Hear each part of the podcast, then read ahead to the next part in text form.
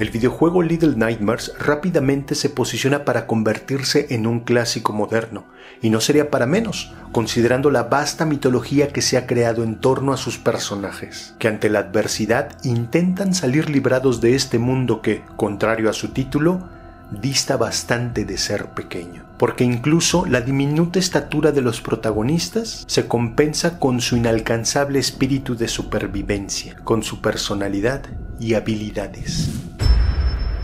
Es un juego que para disfrutarlo enteramente no basta con jugarlo una sola vez, pues es gracias a sus escenarios oníricos, atmósfera oscura y detalles pesadillescos que desenmarañamos su historia, y lo vemos en el entorno devastado, en el comportamiento de los enemigos, en adornos de los escenarios, pasadizos y recortes, como ocurre en el final oculto de la recién salida segunda parte, al que se tiene acceso consiguiendo las 18 esencias de los niños fantasmas, los fragmentos o glitch que el hombre delgado ha capturado. Quedé fascinado con las aventuras de Six en la primera entrega, para escapar de las fauces, pero recién concluida la grabación del gameplay con el Dr. Melquiades, que se ha lanzado a lo largo de esta semana, es que me surgieron más dudas que respuestas. Lo único que ha quedado claro es que esta segunda parte no fue sino la antesala, la precuela de Little Nightmares 1 Hacía bastante tiempo que no me veía tan inmerso y le dedicaba tanto tiempo a un videojuego, deseoso por develar todos sus secretos. Me remontó a esa sensación de vulnerabilidad, asco y terror que me provocó en su momento las dos primeras entregas de Silent Hill, y que no me había sucedido con otros juegos, porque Little Nightmares, tal como con los juegos citados, está repleto de significados y misterios, que provocan variedad de interpretaciones, siendo eso lo que le convierte en una obra de arte. Con base a mi experiencia de juego, es que me siento indeciso por poder elegir entre dos posibles realidades en torno al juego, y eso es lo que lo vuelve inolvidable. La propia esencia del juego es grotesca y sin sentido, tal como ocurre con las pesadillas, siendo esta la opción que prefiero elegir, justamente valiéndome del título del juego. Estamos dentro de las pesadillas de niños, por esa razón manejamos a personajes pequeños en un ambiente gigante y hostil, repleto de lo que más les puede aterrar, siendo mayormente los seres más altos, adultos, lo que les atormenta. Esto me remonta a la película Veneno para las Hadas, de Carlos Enrique Taboada, donde los planos se realizaban a la altura de las niñas, manteniendo ignotos los rostros de los adultos, quienes jamás se ponen al nivel de las protagonistas. Por ende, no entienden el conflicto y los temores con los que lidian Verónica y Flavia. Y es que no hay nada más terrible, más digno de pesadilla que los traumas mismos. Lo vemos con Mono, el protagonista de esta segunda entrega, quien se convierte en lo que más teme, el hombre alto y delgado. Y lo mismo ocurre con Six en la primera parte, que toma la esencia y habilidades de la dama, ese ser con el que lucha para salir de las fauces. Esta analogía romántica de convertirse en lo que odian o temen es lo que suele ocurrir en su mayoría de las veces al crecer, que inconscientemente llegamos a replicar las actitudes y comportamiento de quienes nos influenciaron en la niñez, y que no siempre es lo mejor de estas personas. Cronológicamente la historia inicia con Mono, emergiendo literalmente cual frecuencia emitida por estática y ruido blanco de un televisor abandonado en medio del bosque.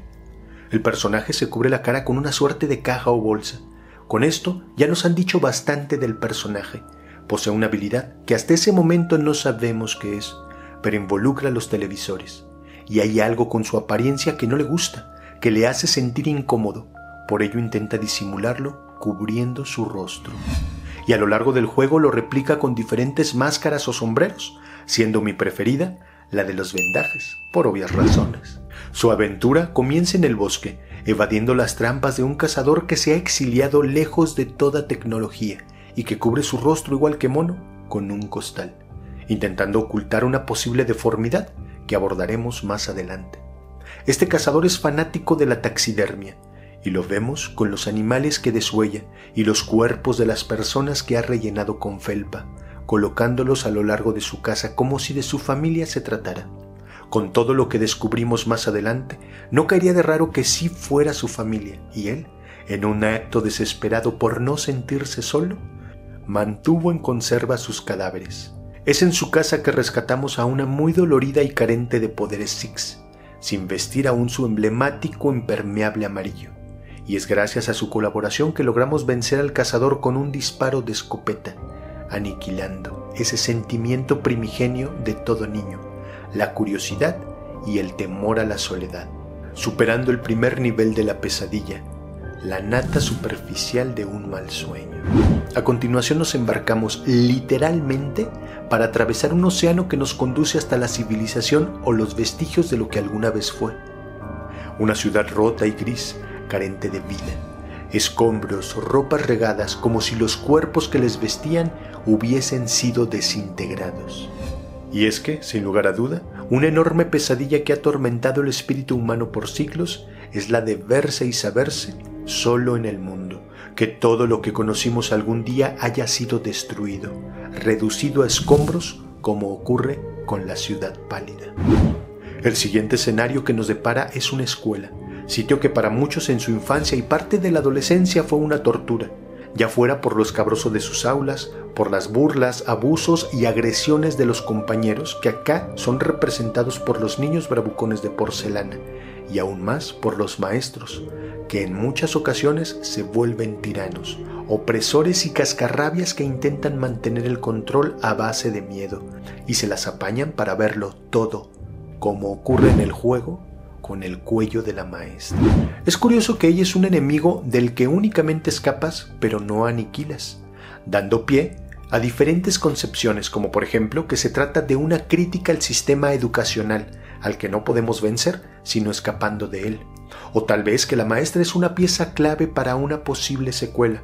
o que ella y su sistema de adoctrinamiento precario es indispensable para repoblar el nuevo mundo con sus niños de porcelana, quienes por cierto están perfectamente diseñados como criaturas huecas, descerebradas a merced de la voluntad de la maestra. Al salir de la escuela, superamos esta capa intermedia del miedo de los niños, la preparación y reacondicionamiento para el mundo que les espera. Enseguida nos adentramos al escenario que considero, a mi punto de vista, el más aterrador de la saga, el hospital, y que por estadística es el sitio al que por naturaleza repelemos, uno que representa malestar y muerte, y que sin duda es el de mayor recurrencia en nuestras pesadillas. Este es controlado por un obeso y degenerado doctor, quien disfruta de realizar grotescos experimentos, que a simple vista pareciera que su fetiche es únicamente con los maniquís, pero cuando prestas atención en el entorno, encuentras órganos sobre camillas o el mismo lavamanos, atriles con bolsas de suero a medio consumir, así como serruchos y vendas ensangrentadas, lo que nos hace pensar que el doctor efectúa estos experimentos en personas para convertirlos en maniquís, arrebatándoles toda imperfección humana. Es entonces que la imaginación vuela y te orilla a desarrollar una ominosa historia dentro de las enmohecidas y abolidas paredes del nosocomio. La manera en que efectuaba los métodos para la transformación de esos seres y aún más importante, el uso que le daba a esa silla para separar el alma de los cuerpos. Es aquí donde un nuevo trauma aflora, y es que como mencioné al inicio del video, Tal pareciera que Mono está inconforme con su aspecto y la existencia de este nivel lo reafirma, la pesadilla de la imperfección o de la no aceptación física que comúnmente brota en la adolescencia, orillando al individuo a buscar alternativas para cambiar su aspecto, reduciéndoles a inquietantes maniquís. Para quienes jugaron la primera entrega de Little Nightmares y el hermoso DLC con el que Six se ganó el odio de muchos por devorar al gnomo en que se convierte Seven, el niño que controlamos en esta aventura alterna, ya estarán familiarizados con ciertos arranques de ira y maldad de parte de la niña. Y en esta precuela atestiguamos sus primeros comportamientos iracundos. La vemos violentarse al intentar asfixiar de manera demencial a uno de los alumnos de porcelana en el nivel de la escuela. La vemos en la manera en que disfruta quebrando los dedos de un maniquí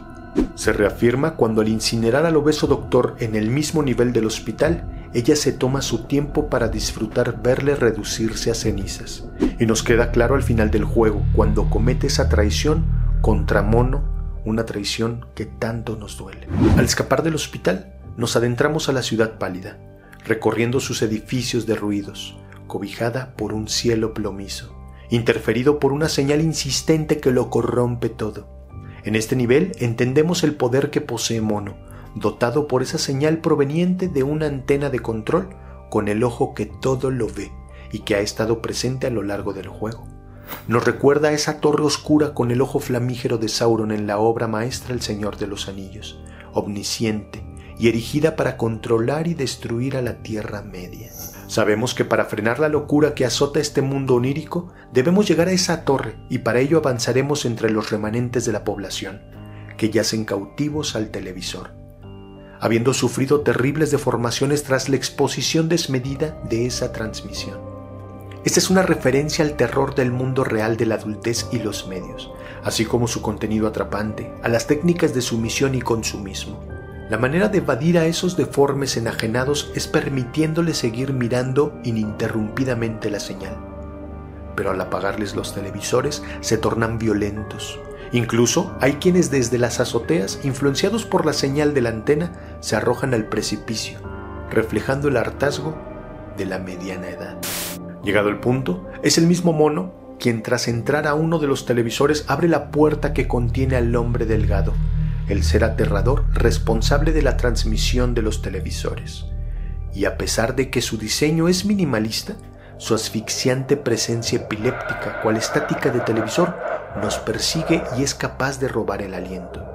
Nosotros salimos librados, pero Six cae presa de sus garras. Allí entendemos cómo es que se han creado las sombras de los 18 niños fantasma, que debemos recolectar. Cuando el hombre delgado les captura, de sus presas queda únicamente un eco fantasmagórico, el cual absorbemos. Ahora más que nunca, para salvar a Six es que debemos aventurarnos y llegar a la torre que emite esa dañina señal. Sin embargo, de camino allá, es que se interpone el hombre delgado, a quien enfrentamos haciendo uso de los poderes de mono en su máxima expresión, demostrando que incluso es más fuerte que su ominoso adversario. Pero para ello, Mono se despoja de su sombrero, dejando su rostro al descubierto, aceptándose tal como es, así como el destino que le depara, porque muy a pesar de vencer al hombre delgado, siempre deberá de quedar alguien que le supla.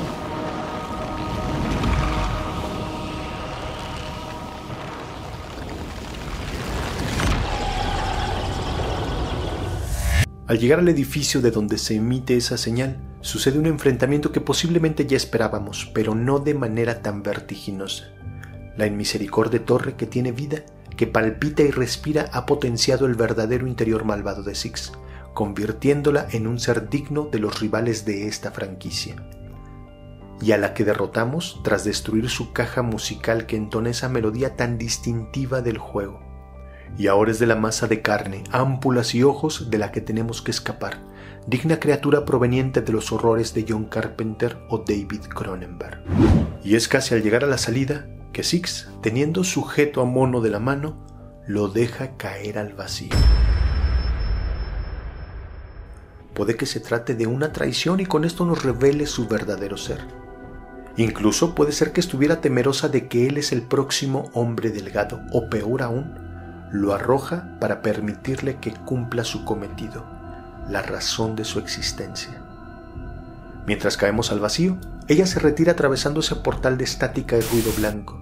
dándonos acceso a ese final donde la sombra glitch mira en el suelo el recorte del complejo Las Fauces, sitio donde se desarrolla el primer juego.